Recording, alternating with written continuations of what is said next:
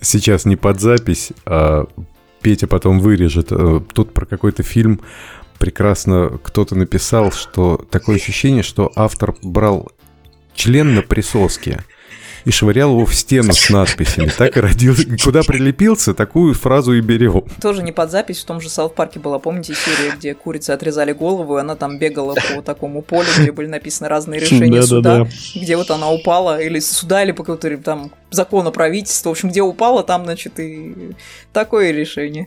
Да-да-да. Мне еще нравилась серия Саут Парка, где а, Картман переоделся роботом, и писал сценарии э, для фильмов с Адамом Сэндлером. Э, когда его поймали продюсеры, и он там им в день выдавал э, по 15 сценариев. Ну да. Вот. Есть потоковая вещь, Слушай, ну безусловно. Вот, Сори, краткая вставная новелла, реально есть потоковая вещь. Все сериалы там на телевидении, надо понимать, что это продукт широкого спроса, который быстро изготавливается. У тебя каждую неделю выходит новая серия. Сколько у тебя есть времени на то, чтобы написать сценарий? Ну, как бы, немного. Ну, если вы смотрели, может быть, наши слушатели смотрели, был документальный сериал про... Э, ой, документальный фильм про сериал «Друзья», где люди рассказывали, как они писали. То есть у них была съемка, по-моему, две, две серии в день они снимали. Или серию в неделю. Ну, я не помню сейчас. И то есть вот у них было прям, прям потоком, и было так, что у них там до съемок остаются сутки, а сценария еще нет. Возможно. Я думаю, что, опять же, к радости или к несчастью своему на телевизионных проектах я никогда не работала. Я все, что сейчас говорю, знаю из рассказов коллег, по цеху. И там есть э, великие истории даже про то, как актеры учат текст. Они особо даже не запоминают там какие-то перипетии, они по диагонали запоминают знакомые слова и просто их перетасовывают. Потому что, ну, это обычно актеры, которые тоже на потоке снимаются в таких проектах, поэтому они приблизительно знают, что если вот сейчас там, не знаю, жена с любовником, значит, надо там кричать. У них есть базовый набор из шести эмоций, которые они используют. Предполагаю, что и в сценарном смысле в какой-то момент это тоже становится таким потоком, где уже не до киноизысков, а надо выдать быстро смотрибельный продукт, относительно смотрибельный, который вот надо сдать очень быстро. Она говорит, что любит тебя. Да, да. Понимаешь, любит тебя. Да, она не может любить меня. Да я люблю тебя. Да-да.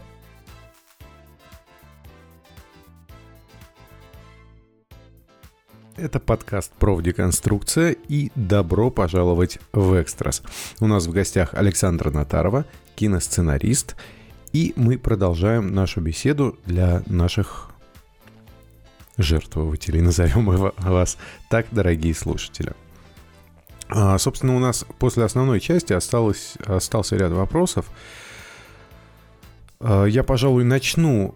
Александра, скажи, пожалуйста, вот ты об этом говорила в первой части, а вот результат твоей работы, он на что больше похож? Вот на пьесу или какое-то покадровое описание сцен? Ну, то есть, например, заходит э, голый Петр, э, там крупный план на глаза Петра, они сияют. Петр говорит, я пришел. Как бы переключаемся на Петра, э, на Марка. Марк делает фейспалм, крупный план, да, э, фейспалма Марка. Или это вот там типа Петр, я пришел, в скобках, голый. А, Марк хлопает себя по... Ну, то есть, а, это покадровое описание сцен или м, как бы общее? Или, может быть, на разных этапах это вообще разные, м, разные продукты? Мне очень понравилось, что в твоем примере есть Марк, но второй человек не Андрей, а Петр, и он голый. А, а потому что у нас был голый Петр это вообще иллюстрация а, всего мироздания. А, окей, нет, на самом деле, а, смотри, есть э, сценарий, который пишет сценарист, есть режиссерский сценарий. Это два разных сценария. А сценарий, который пишет сценарист, он скорее должен задать э, сеттинг, что происходит в сцене. То есть, да, вошел Петр, на нем нет одежды. Петр, Отбивка, Петр говорит там, что я пришел. Дальше Марк бьет себя по лицу рукой.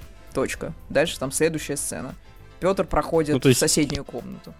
Ну, то есть это больше на пьесу похоже с точки зрения вот, ну, такого бытового.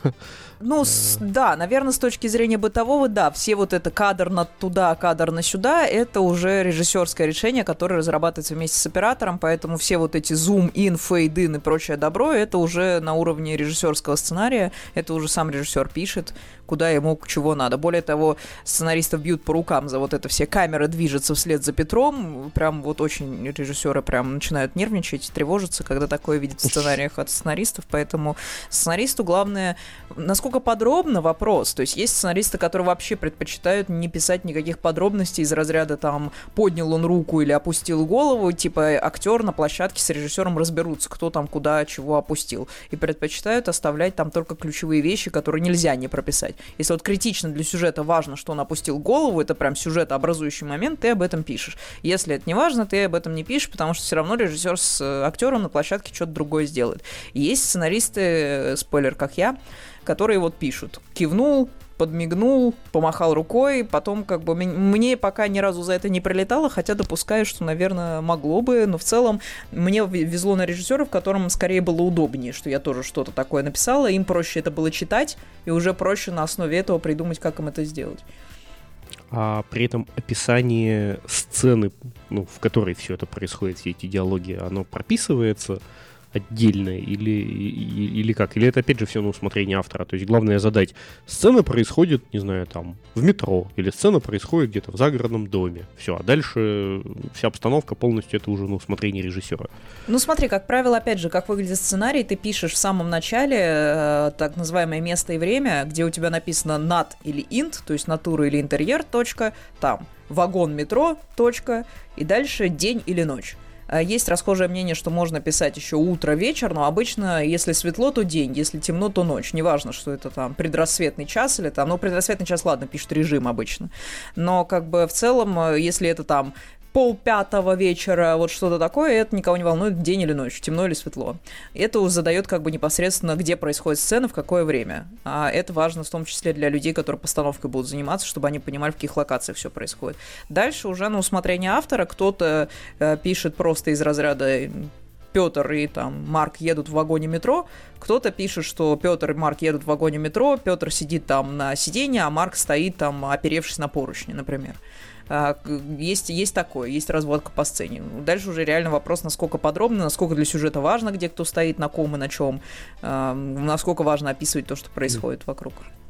А, бывает ли так, что в сценарий э, какие-то картинки, зарисовки, изображения вставляются? Или а, это только нет, текстовая Нет, нет, нет, только текст. Только текст. Более того, если тебе важно описать что-то, ты это словами описываешь видят афишу, на которой, не знаю, голый Петр и фейспалмящий Марк. Что-то такое. Картинки нет, нет, ни в коем случае, только текст. Просто тут не, не может получиться такой ситуации, что вот у тебя в голове какой-то конкретный образ, э, который хочется вставить в сценарий. Ты если начинаешь словами описывать, играешь сломанный теле- телефон, потому что через 10 рук, когда это дойдет до экранизации, там будет ну совершенно не то. Это вот как раз один из скиллов сценариста. Напиши так, чтобы то, что у тебя в голове, было сделано именно так, как оно у тебя в голове. Но, как правило, опять же, все-таки иначе теряется смысл работы режиссера. Сценарист понимает, что режиссер привнесет некое свое видение, и то, что сценарист написал, скорее всего, на экране будет выглядеть некоторым образом иначе. Опять все зависит от того, какие локации будут найдены, что за люди будут играть. То есть, в отличие от книги, где автор волен представить все что угодно и описывать это вот слово в слово ровно так, как оно должно быть, а, для сценариста важно скорее описать э, передать основной сюжет, основные характеры задать, а уж там кореглазый он брюнет или там голубоглазый блондин, доколе это не ключевой момент истории, ну, без тебя режиссер с продюсером разберутся. Грустно, да, но это вот такая часть как бы жертвы. Но опять же, если у тебя хорошие отношения с режиссером, а, мне вот, например, везло на мой брат Артем, мы с режиссером были в очень хороших отношениях, и мы вместе как-то с ним обсуждали, как выглядит Артем, как выглядит Никита, а, как выглядит квартира, в которой они живут. Ну, то есть это было наше какое-то совместное сотворчество, Хотя, опять же, на практике очень часто режиссер единолично принимает такие решения, и сценаристу остается только смириться. Ну вот у меня был вопрос, насколько вообще сценарист э, вовлечен в кинопроизводство, то есть присутствует ли на съемках, вмешивается в процесс, э, или вот бывает так, что написал сценарий, отдал режиссеру и как бы уехал свои 250 тысяч прожигать на Борнео. Ну вот на самом деле в мультике фильм, фильм, фильм мною нежно любимым, где еще сценарист сначала вешался, а потом, значит, э, с приступом там сердца ходил там по каким-то инстанциям, доля правды в том, что тебя забывают в лифте, все-таки есть, что как бы сценарист потом не сильно влияет на то, что происходит. Другой вопрос, что э, как бы хорошая практика показывает, что сценарист человек на площадке полезный в том смысле, что иногда бывает, например, что актеру непонятно, что здесь происходит, актеру хочется там глубже понять там, что, э, что там чувствует чувствует герой, что там у него за мысли могли бы быть, что там, почему написана именно такая реплика, а не какая-то другая. Очень часто есть, что актер обращается к сценаристу за помощью, мол, расскажи, что тут имел в виду. А, опять же, даже, например, моих преподавателей в школе, которые рассказывали о своем каком-то опыте, что звонили, спрашивали, консультировали, что к чему. А сценарист непосредственно на площадке, помощь в том смысле, что вдруг какую-то сцену не удастся снять по разным причинам, так, как она была написана. Там, допустим, писали, что светлое поле, там солнечный день, а идет дождь, и идти он будет еще неделю, а сдвинуть график съемки ну никак нельзя. И в итоге, значит, персонаж будет под проливным дождем. Если там в сцене как-то зависело что-то от погоды, значит, сцену надо переписывать. Значит, нужен сценарист, который эту сцену как-то грамотно сделает, уже видя, что, он, с чем он имеет э, дело, что там перед глазами, собственно, сценарист может что-то поделать. Прикольно, когда сценариста зовут на кастинг или там на какие-то вот э, пробы, чтобы, опять же, если будут вопросы по персонажам, правильно, неправильно, попадание, не попадание, чтобы сценарист тоже мог что-то сказать, ну, в конце концов, концов, он этих персонажей вынашивал там энное количество месяцев, может, он что-то про них лучше понимает. Ну, то есть э, практика звать есть, просто она не очень распространенная, очень много режиссеров предпочитают все-таки в одно лицо делать свое видение, но есть и примеры обратного, поэтому, мне кажется, реально... Мне, естественно, как сценаристу импонирует второй вариант, когда зовут, когда спрашивают, когда консультируются. Тут уже от борзости сценариста зависит. Понятно, что тоже все только так, как ты скажешь делать, тоже никто не будет. Поэтому тут важно баланс найти, наверное. Сейчас вот специально просто так погуглил, что называется, первый попавшийся фильм, который, ну, скажем так, вспомнил э, по, по ходу рассказа, и смотрю, у него на Википедии, например, указано аж 6 сценаристов. Да. А, когда работает вот команда, это как вообще происходит? То есть как, как делят между собой? Так, а что за фильм прежде всего? Черновик э, по роману Лукьяненко Черновик, собственно. О, Господь, Господь. А, на самом деле это распространенная практика, особенно на сериалах, это называется сценарная комната. Когда много-много авторов работают в одном помещении, как правило, под руководством какого-то одного сильного автора или редактора. Или э, человек-флакон в одном лице и тот и другой. То есть э, это креативное совместное творчество, по-всякому это бывает. Иногда распределяют там, например, сюжетные линии по людям, то есть там ты пишешь сюжетную линию такую-то, ты такую-то. Если посмотреть «Игру престолов», там очень ярко видно «Ведьмак», любой, ну любой сериал, в Netflix Netflix особенно возьмите, и у наших тоже этого много, это сценарная комната. То есть это действительно много-много авторов работают над одним проектом. Как именно строится работа, действительно, кто что пишет, это зависит от того, как в этой сценарной комнате эта работа налажена, как вообще принято, например, у этой студии в сценарной комнате работать. Но обычно это некий такое коллективное сотворчество с брейнштормами, с, там, с пересечениями, с покажите, что вы сегодня напридумывали, и в попытке, соответственно, уже главный человек, который там в этой комнате решала, он это женит уже уже в какую-то одну штуку.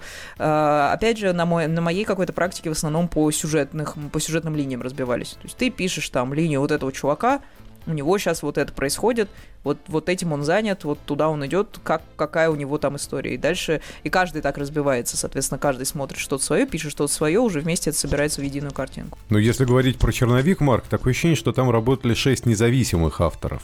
Вот я про, поэтому и полез в этот фильм смотреть. Это у меня был дальше вопрос, да, и тут как раз вот вылез этот момент. Э, вопрос-то такое чувство, что шесть разных людей поработали, причем у них был изначальный, ну не сценарий, да, а первоисточник у них был. То есть я бы понял, если бы они историю выдумывали с нуля. Но у вас есть одна книга, которую надо экранизировать, а вы на, на выходе-то дали, ну, вообще какой-то... Э, Знаешь анекдот, продукт. как э, слепые на ощупь описывали слона? Каждый щупает за что-то свое и описывает то, что он чувствует. Э, тут, тут даже не про слепых, это знаешь, как раньше в какие-нибудь там, не знаю, времена открытий э, новых свет, нового света, прочее, там Индии, я не знаю, и прочее, и прочее, как э, моряки рассказывали художникам, как выглядел тот или иной зверь, да. и художник по рассказам рисовал этого зверя. И потом вот смотришь на эту гравюру и думаешь, так, это что, слон, что ли? или кто это? Нет, это бегемот там, не знаю, оказался, или еще какой-нибудь другой зверь. А, и вот тут, по-моему, происходило примерно то же самое. То есть люди, как будто даже не читая книги, им рассказали, что где-то есть книга, может, даже обложку показали. И вот они в шестером сидели, брейнштормили, и у них тут, что-то Тут вышло. на самом деле не, не конкретно в черновике я не знаю, как дело происходило, но бывают истории, что один автор, один автор работал, работал, что-то там не случилось, каким-то образом там его, например, не знаю, навыки перестали устраивать начальство, авторы попросили задвор, но поскольку договор любого автора предполагает, что если ты хоть чуть-чуть приложил свою длань к какому-то творчеству, твое имя будет в титрах. Поэтому теоретически могло быть такое, что сценарий кочевал из рук в руки, их делали в разное время разные люди, которые друг с другом не разговаривали, и у которых у каждого было свое восприятие книги, ну или, например, э, кто-то почитал в кратком содержании и решил, что и так сойдет. Такое тоже может быть. То есть э, бывают и истории, когда один проект допиливается поочередно разными людьми, поэтому на выходе получается Данс Макабр. Ну, как бы, такое, такое тоже может быть. Это не обязательно эти люди были все вместе. Тут Жалко просто на всех этих сценаристов нет ссылок на, собственно, на Википедии, просто посмотреть, не получилось ли так, что все они там повесились, например, э, в ходе написания этого сценария. Ну просто я, я, я не понимаю, чем можно объяснить такое количество сценаристов у этого фильма, учитывая, насколько он плох по итогу. Слушай, э, вообще, если честно, опять же, в защиту сценаристов хочется сказать, что очень часто бывают проблемы, например, со сроками. К тебе приходит человек и говорит, слушай, у нас проект горит две недели, надо хоть что-нибудь сделать, хоть как-то поженить куски. Вот у нас тут есть, сделай чего-нибудь. И ты делаешь чего-нибудь, потому что, ну, тупо на большую проработку у тебя нет времени. Э, бывают такие ситуации, и как бы тут косяк не сценариста, а косяк с тем, что, ну, э, временные рамки были таковы, что за две недели ты можешь выдать только то, что ты можешь выдать за две недели если у тебя нет возможности подумать нормально, осмыслить, сообразить, то, соответственно, вот делается, что делается. Поэтому очень э, бывают ситуации, когда как бы не от автора зависит качество финальное. Может, автор очень сильно старался, но по разным причинам... Я не говорю, что конкретно с черновиком так произошло, я не знаю, как там люди работали, но бывает такое, что просто не было времени, просто продюсер, не знаю, передавил или там требовал сию секунду сдать, вот уже что будет, то будет, вообще никаких правок, нам надо снимать, бегом, бегом вперед. Такое тоже может быть, поэтому каждый раз, когда кажется, что сценарист, блин, ты, ты что там в глаза, не знаю, опиум втирал, что, что, что ты выдал такое непонятное, возможно, еще условия труда надо посмотреть и сроки, которые ставились сценаристу в этот момент. Опять же, я не хочу защищать сейчас все плохие фильмы, наверняка не у всех that's the case, что называется, не, не только как бы из-за этого плохие фильмы получаются, но такое тоже действительно может быть. И вот ну, дальше, да, развивая эту тему, э, что вот есть, э, ну, в принципе, это мировая практика экранизации произведений, книг, игр. Э, и вот на Западе сейчас, вот, ну, как это лично мое мнение, наверное, все-таки нельзя говорить, что это истина, но все-таки наблюдается такая тенденция, что как будто бы, ну, такой ступор мозговины случился массовый у производителей кино, они начинают повторяться в плане, что они пытаются э, повторно запускать старые фильмы, то есть, ну, как-то, как правильно назвать, ремейки все, ну, ремейки да, всяких а, Робокопов, да, да, да. вспомнить то все. Есть, не создавая нового. То есть вот на примере того же Робокопа это был оригинальный сценарий, да, оригинальный фильм, Сейчас почему не происходит написание оригинального? Почему идет такой массовый процесс повторения старого? Хотя, э, ну, как бы мысль-то дальше какая? Хотя есть огромный пласт в виде книг и, кино, ну, и игр, в которых как раз полным-полно оригинальных сюжетов. Ну, во-первых, как бы, мне кажется, оригинальность сюжета как ценность сильно преувеличена, потому что, как говорил один умный человек, всего 32 сюжета существует, и, скорее всего, мы все вокруг этого и крутимся. То есть, в принципе, изначально а уже... Кто-то вообще 4 выделял. Ну вот, дружба, любовь, ненависть и что-нибудь еще наверняка.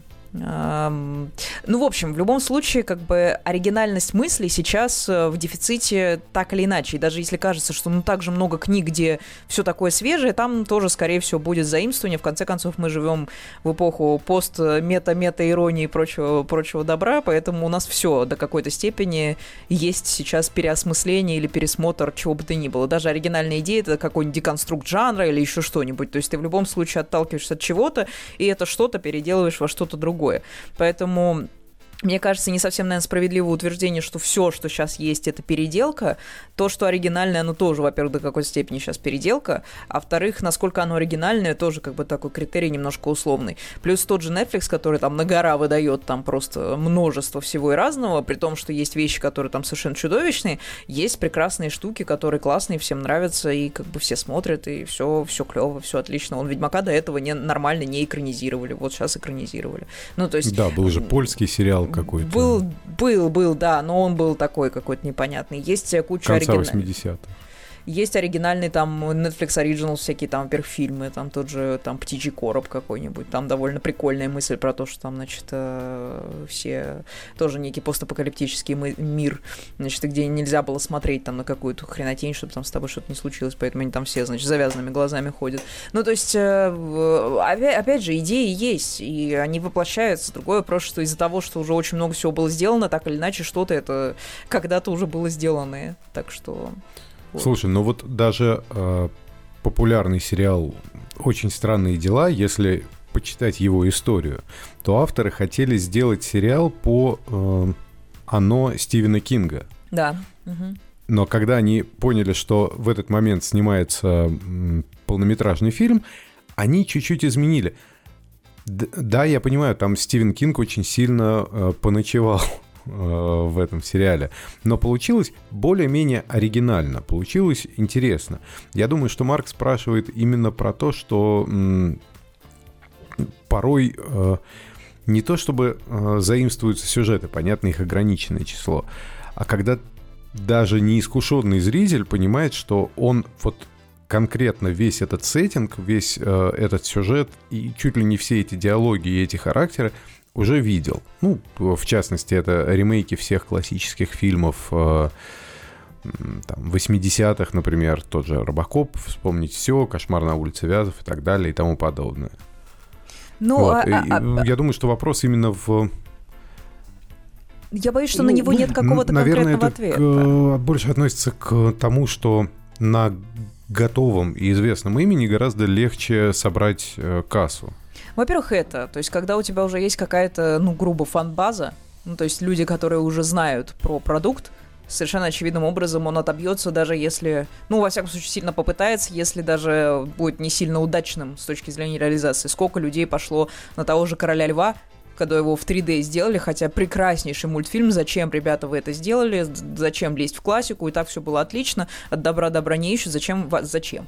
Но куча людей пошли смотреть, потому что, блин, ну авось как, что новое покажут, 3D, нифига себе, такого уже не было до этого. Ну, то есть, э, кассу-то собрало, все плевались, все сказали зачем, но кассу собрало, и все было хорошо.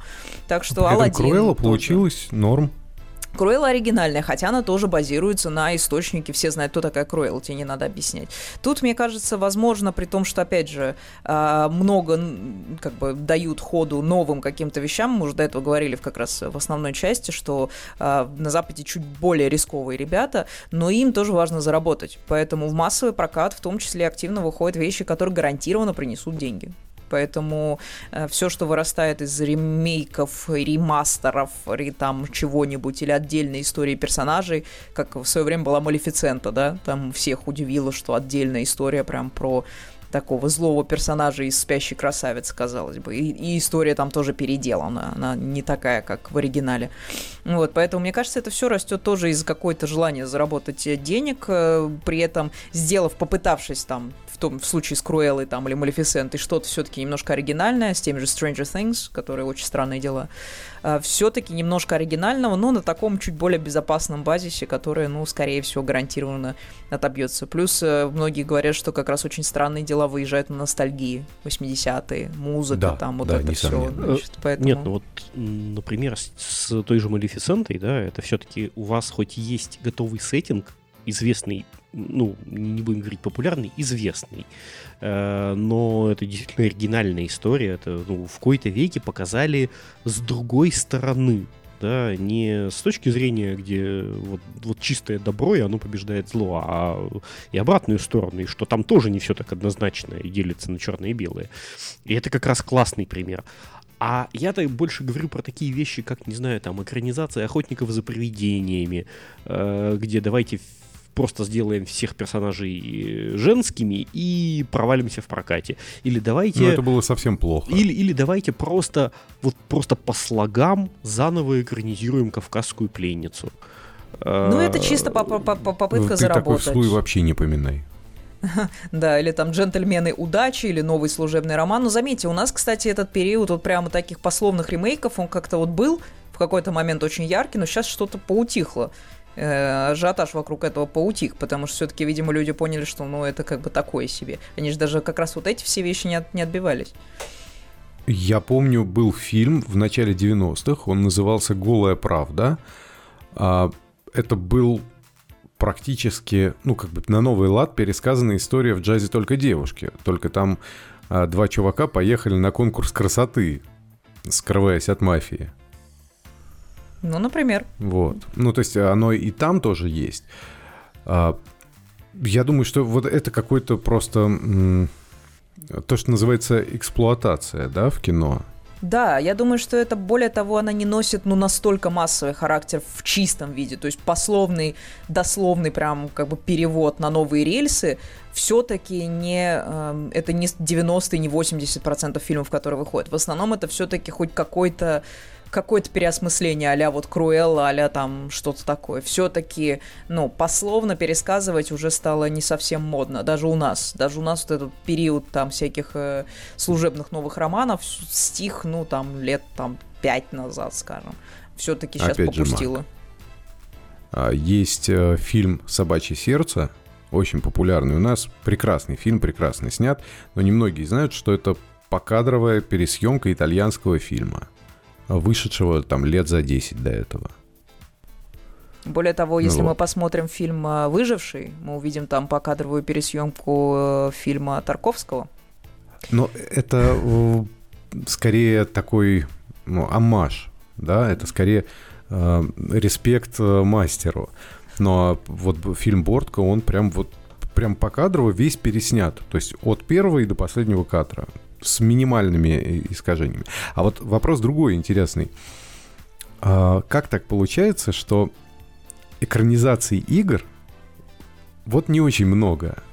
Тем более у нас, да, у нас их практически нет. Ну что мы, Тетрис, что ли, будем экранизировать?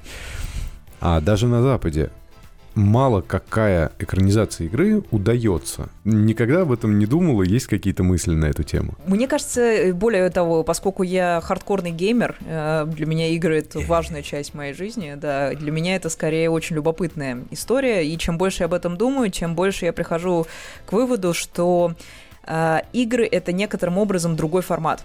То, за что мы любим игру, Почему она нам нравится? Она нам нравится не только сюжетно, но в эту сюжетную часть очень нативно вплетено управление.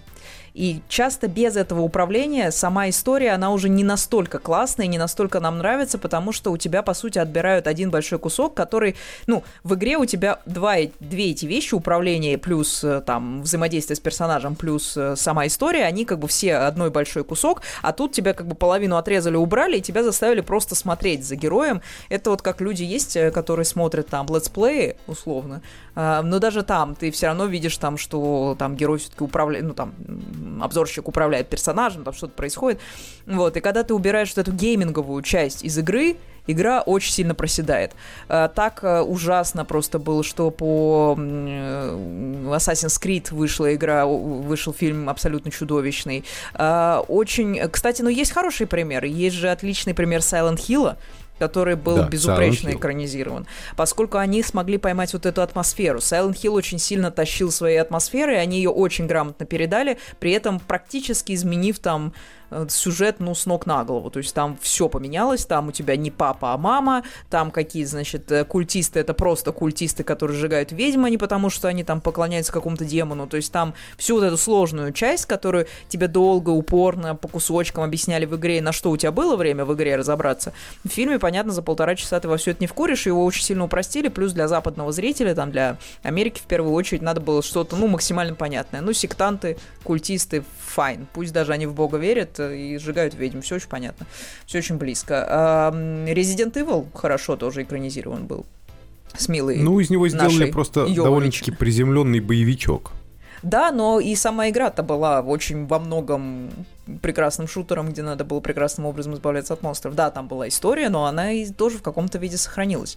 Я к чему весь этот пассаж? Мне просто кажется, что когда сама игра именно сюжетно скажем, общий сюжет игры, он не настолько клевый, он не настолько интересный. Интересны побочные задания, интересные персонажи, интересная механика управления. Когда ты все это убираешь и остается только сухой сюжет, который был не настолько интересным, тут начинаются проблемы, потому что зрителя нечем развлечь. Либо ты довыдумываешь историю, либо у тебя получается довольно сухой продукт. Ну, есть, например, ну, контрпример, да, к сказанному.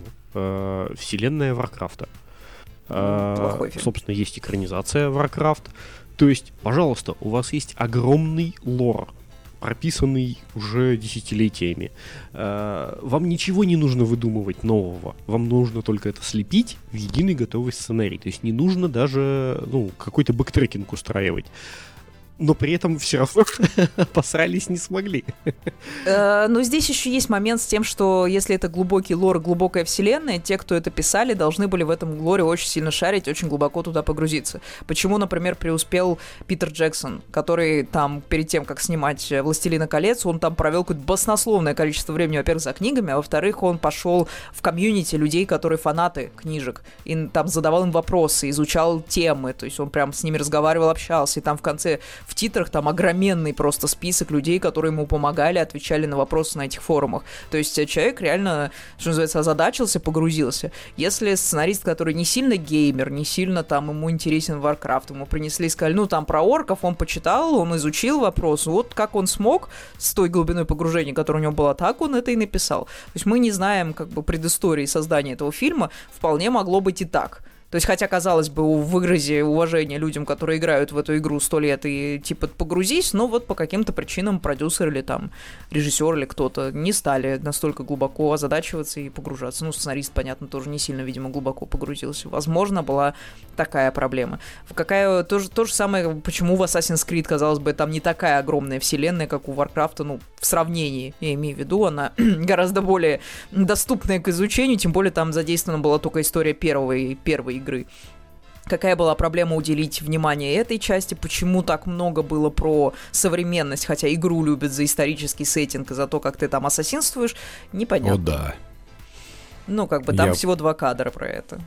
У меня всегда дико бомбит, когда нужно вот эту сцену в современности проходить. И ты такой, блин, давайте возвращайте меня уже обратно. Э, вот, а да, и возвращаясь так к ранее уже отмеченному и сказанному, что э, когда вы снимаете какую-то экранизацию чего бы то ни было, э, ну, так вот, с точки зрения, наверное, там, не знаю, режиссера, продюсера, кто тут даже за это отвечает, вы же все равно понимаете, что у вас, если есть уже готовая аудитория, ну, книги или игры, э, то вы этой аудитории-то ну как-то подмазать-то должны. Если вы сразу противопоставите свой, э, э, свой проект, свой фильм этой аудитории, сделаете так, что он ей не понравится, то это уже какой-то автоматический провал, потому что да, вам тогда надо понравиться всем остальным абсолютно в таком случае, что невозможно. Ну тут для меня еще усидеть на двух стульях, кому тебе надо понравиться. Во-первых, понравится фанатам та еще задача, как мы знаем, фанаты хуже, не буду говорить кого. А, но реальная идея с тем, что, во-первых, для кого твой фильм? Ты его делаешь для людей, которые шарят за весь лор, и ты им показываешь какие-нибудь пасхалочки, отсылочки, какие-нибудь там смешнявки, которые они поймут, потому что они играли или читали. Или ты все-таки делаешь фильм массовый, который рассчитан на зрителя, в том числе, который вообще не в зуб ногой про всю эту вселенную, и ему надо как-то хотя бы какие-то какие-то азы объяснить. Фанаты вот бесятся, когда фильмы игровые с азов там что-то такое непонятное объясняют, типа, да блин, покажи мне вкусную мякотку, что вы так по верхам хватаете. А люди, которые не понимают историю, не играли, они смотрят и думают, блин, я вообще запутался, кто на ком стоял. В этом смысле реально Silent Hill идеальный пример, потому что они и умудрились и объяснить все, И при этом э, интересно было и тем, кто знает Silent Hill. Я знаю Silent Hill. Я узнавала какие-то ключевые моменты, какие-то там ключевые сцены, которые там я видела в игре. Но при этом Да. их, они были грамотно разбавлены не менее интересными, изобретательными сценами, но которых не было в игре, но которые мне, фанату, заходили, потому что они стилистику выдержали, а обычным людям заходили, потому что нифига себе, какие-то непонятные дети горящие ползают, там какая-то, значит, э, страшная, страшная хрень происходит, очень здорово, очень красочно. Вот, поэтому мне кажется, это вопрос реально очень тонкого баланса, и люди, которые с нахрапа такие, а, там фанатская база миллионная, сейчас мы по бырику туда сунем быстренько, там, узнаваемые сцены, все сейчас отобьется, получается, что не угождают ни тем, ни другим. Обычным людям непонятно, фанатам скучно. Ну, получается так. Меня так бомбило с э, экранизацией Макса Пейна. О, да. То есть, на мой взгляд, это игра с потрясающим сюжетом, прям, прям крепкий, хороший сценарий. Вот. И то, что в фильме сделали, они написали новую историю, частично базирующуюся на игре, но что-то немножечко другую, и как-то это все так было неубедительно, и я вышел такой, думаю, фу, блин. Ну, там еще мискаст был, по-моему, там очень странный актер, насколько я помню. Марк Уолберг там был. Ну, по-моему, он не сильно подходил на персонажа, которого он играл. Ну, возможно, ну, я... с он, конечно, не сравнится с э, чуваком, э, который был в первом Макси Пейне. Вот. Но и в целом, как бы, нет э, какой-то вот такой вот гнетущей атмосферы того, что весь мир против него, вот этот вечно идущий снег. Вот как-то они это все подрастеряли. Ну да, там, э, как и Мила Кунис говорит, ты не хочешь заняться со мной сексом? Вот, ну, окей, смешно было один раз. И надпись «У Етыри Пальта». Но в целом, по-моему, по- по- они как бы прошляпили все. Хотя Ну, мог- кстати, можно было сделать очень круто.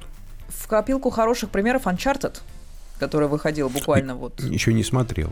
давичи. Но э, без спойлеров, если они как раз тоже... Опять же, можно к фильму по-разному относиться, но они грамотно подошли к тому, что есть фанаты серии, а есть люди, которые вообще ничего не знают, и поэтому они там такую а предысторию дали немножечко. Вот, Мгм. и, но при этом они сохранили, да, вот эту важную атмосферу, эти приключения, эти там шарашения по джунглям, там какие-то постоянные опасности, это все как бы как в игре оно было, так оно все осталось. Очень любопытно, что сделает с Last of Us. Я прям очень жду вот этот последний Ой, из нас, блин. как там, одни из нас по-русски, правильно? Одни из нас. Очень жду сериал. Вот прям я очень боюсь, что The Last of Us, вот уж где сюжет, там сюжет. Это да. И снимать это, это прям нужно быть... Я не знаю, кто снимает, потом посмотрю.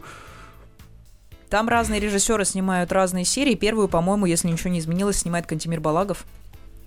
Наш режиссер, который снял Дылду.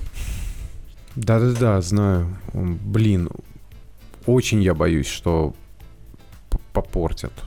Могут, э, могут, но давайте, что называется, будем посмотреть. Очень любопытно.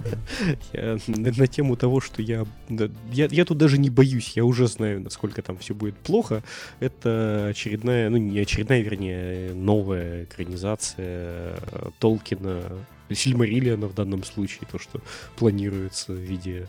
Ну, хоть, хоть и с названием э, «Властелин колец», там, э, «The Rings of Power», да, идет э, «Кольца власти», но это как бы уже не «Властелин колец». Они, видимо, просто эксплуатируют название, чтобы привлечь народ за счет вот э, старых фильмов, но тут, я думаю, будет мега провал как раз вот со всех сторон, то, что мы только, только что обсуждали, потому что фанаты не примут категорически, Потому что вот, вот где-где а в э, легендариуме Толкина фанаты, это, мне кажется, самые такие э, прям фанатичные люди в этом в плохом смысле слова. А, а- Они что угодно в штыки примут, э, и тем более уже вот эту свежую экранизацию.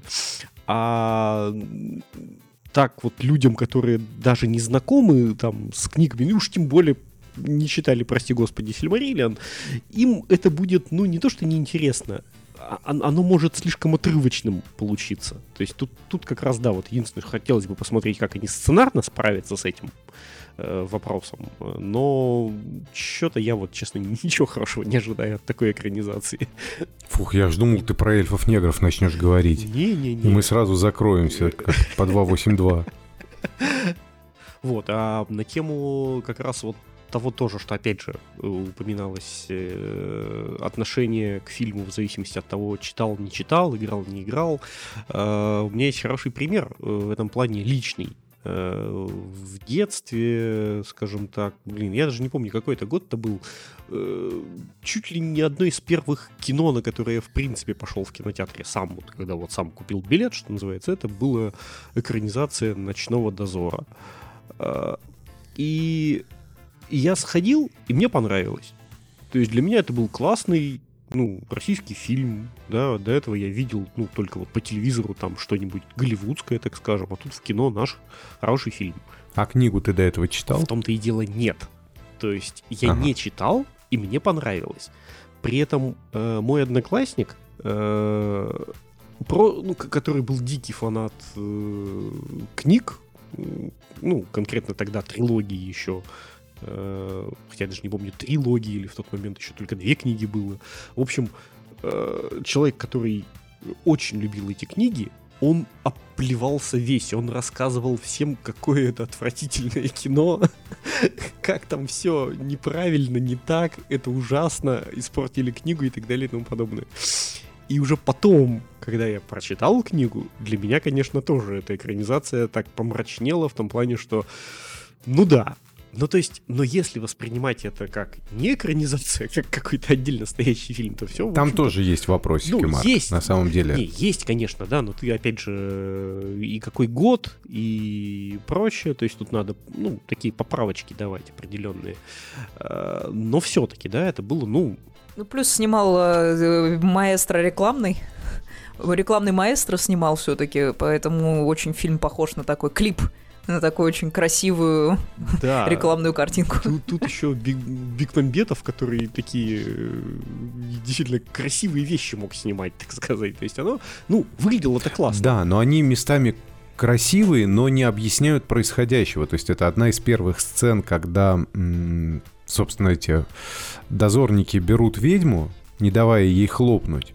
Оно все смонтировано таким образом, что вот зритель, который смотрит фильм в первый раз, он вот смотрит этот минутный от, отрезок и такой, чего?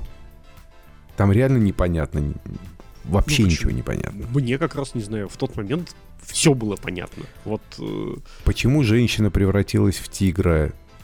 Почему этого зовут медведь, но он не превращается? Да в смысле, ты мне кажется, что еще эффект времени. Я к тому, что мне кажется, просто тогда это было настолько удивительно, что мы такие фильмы можем делать. То есть чисто визуально они были настолько клевые, что ты мало задавал вопрос, многих кто смотрел. Мне тоже в детстве нравилось, в сознательном возрасте я пересмотрела, я поняла, что если бы я не читала книжку, я бы не поняла ни черта, что там происходит. Какие-то комары, которые друг с другом почему-то общаются, почему выйти из сумрака, что происходит. То есть, когда ты уже, что называется, начитан, насмотрен, ты начинаешь задать вопрос. А тогда ты это смотрел как на чистое чудо, которое, вау, мы умеем такое кино, нифига нифига себе. Ну, то есть... ну да, да. Но при этом есть э, и обратная история, когда экранизация книги гораздо лучше самой книги. Э, в моем рейтинге это нечто э, Джона Карпентера 82 года, потому что это экранизация какого-то фантастического романа «Кто там ходит в темноте», который не роман, а э, рассказы или повести, небольшая такая вообще невразумительное. И второе — это сериал «Декстер» до четвертого сезона.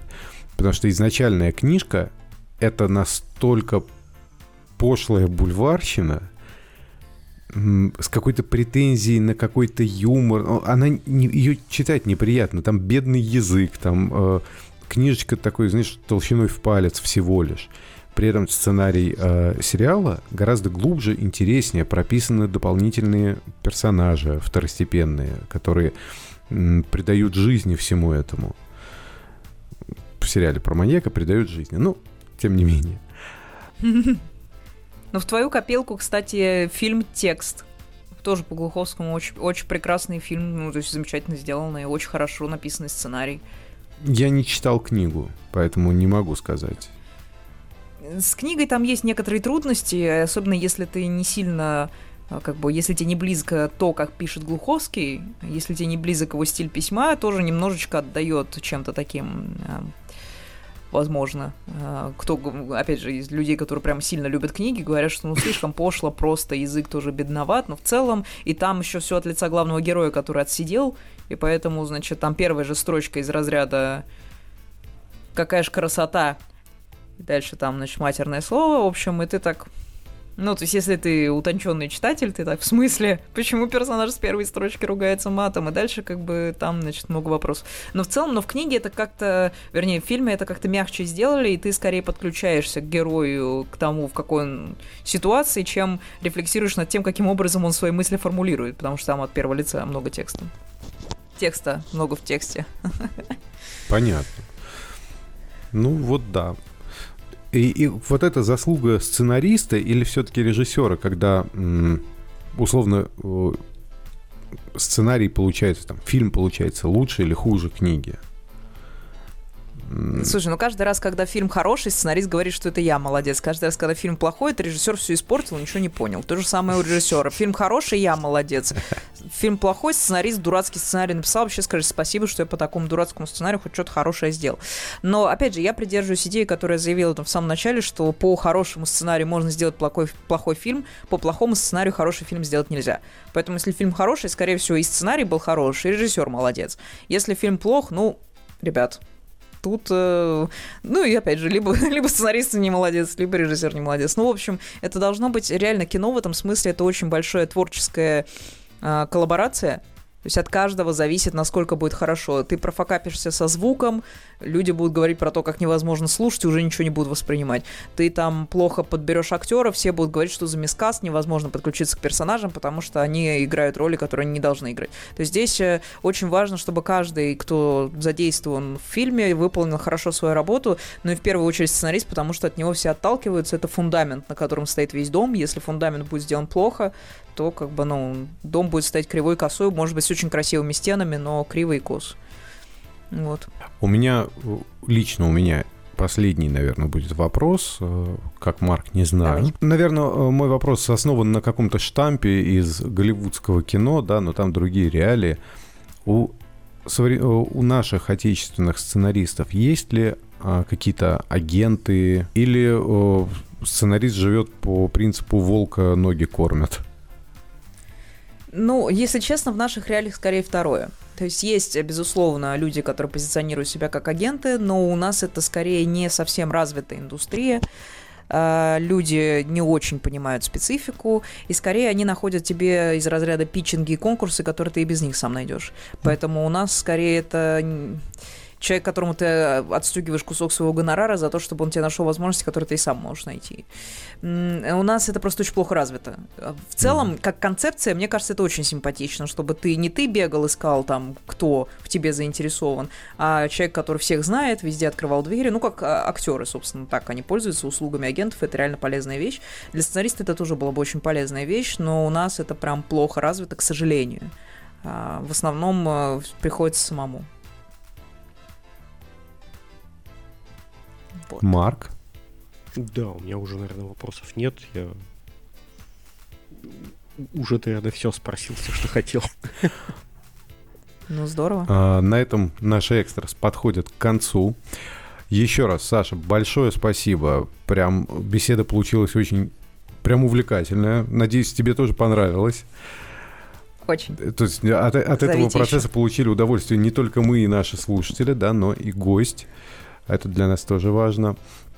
И я думаю, что мы тебя пригласим еще раз в какую-то э, другую передачу, поскольку э, я тебя знаю еще и с другой стороны, да, не только как сценариста, а как и профессионала другой работы, но это у нас останется такой, таким тизером на будущие выпуски. Договорились. Спасибо, ребят. Было весело. Всем пока. Всем пока.